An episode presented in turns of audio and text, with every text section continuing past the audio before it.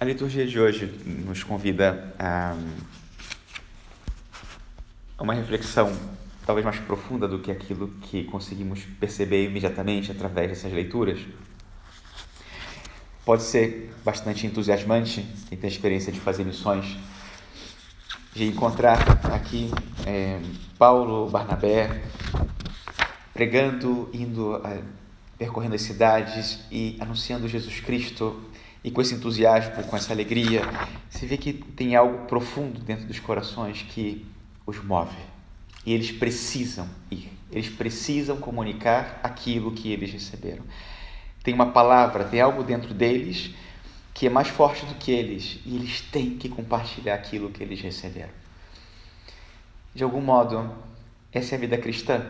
Se trata de viver e partilhar aquilo que nós recebemos. Mas o Evangelho, é, no Evangelho de hoje, Nosso Senhor faz uma reflexão com os seus discípulos que nos faz ver o que tem que ser realmente a nossa relação com Ele e a causa, o princípio, o que dá sentido a essa vida cristã. Quando Nosso Senhor vai fazendo esse discurso, um discurso de despedida, são os últimos momentos de Cristo com seus discípulos, ele sabe disso, eles não sabem ele vai transbordando daquilo que está dentro do coração dele. Né? Então, ele, ele fala do mundo, né?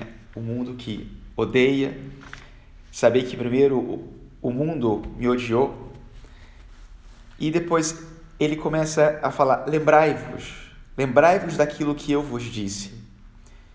O servo não é maior do que o seu senhor. Se me perseguiram, também perseguirão a vós. No fundo, ele está dizendo: vocês me pertencem. Vocês são meus. E não é só isso. Tudo o que vocês vão fazer na vida de vocês a partir de agora, no dia a dia, a escalada do fim de semana, o estágio, tudo isso que vocês vão fazer, vocês vão fazer por causa de mim. Não porque vocês gostam, não porque alguém chamou, não, não, não, não. Tudo o que vocês vão fazer a partir de agora vão fazer por minha causa. Porque me amam, porque eu vos amo, porque eu lhes mando. Vejam como Paulo e Barnabé, eles vão por aí pregando e eles poderiam dizer: "Ah, OK, nós recebemos essa incumbência e agora nós vamos então fazer isso porque Deus pediu". Mas nós vamos fazer do nosso jeito, nós vamos fazer na hora que nós quisermos. Então nós vamos aqui na Bitínia, e o Espírito Santo fala: "Não, não, não. Não é onde eu quero que vocês vão agora. Ah, ok. Então nós vamos.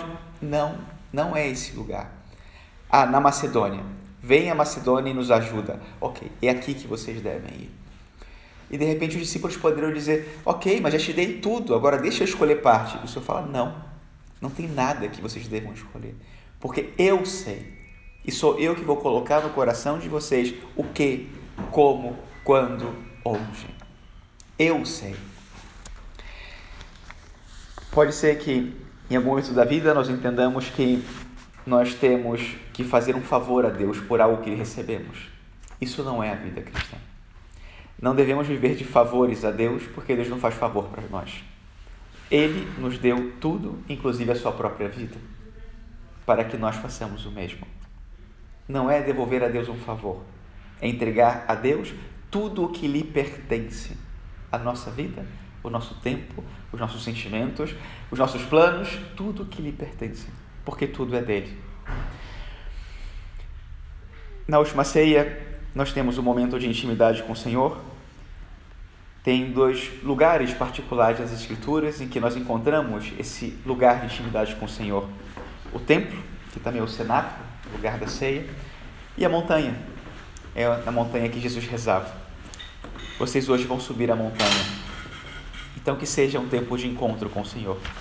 Que seja um momento de intimidade com Ele. E que seja um lugar para Ele lhes dizer aquilo que Ele mais tem, não? ou que Ele quer colocar mais fundo no coração de cada um. Que seguramente é o amor dele por cada um de vocês. Mas tem algo particular que não está dito ainda e que é importante que Ele lhes diga no momento certo. Que a montanha e o lugar de intimidade seja um ambiente propício para que Ele possa colocar no coração de vocês tudo o que está no coração dele. Assim seja.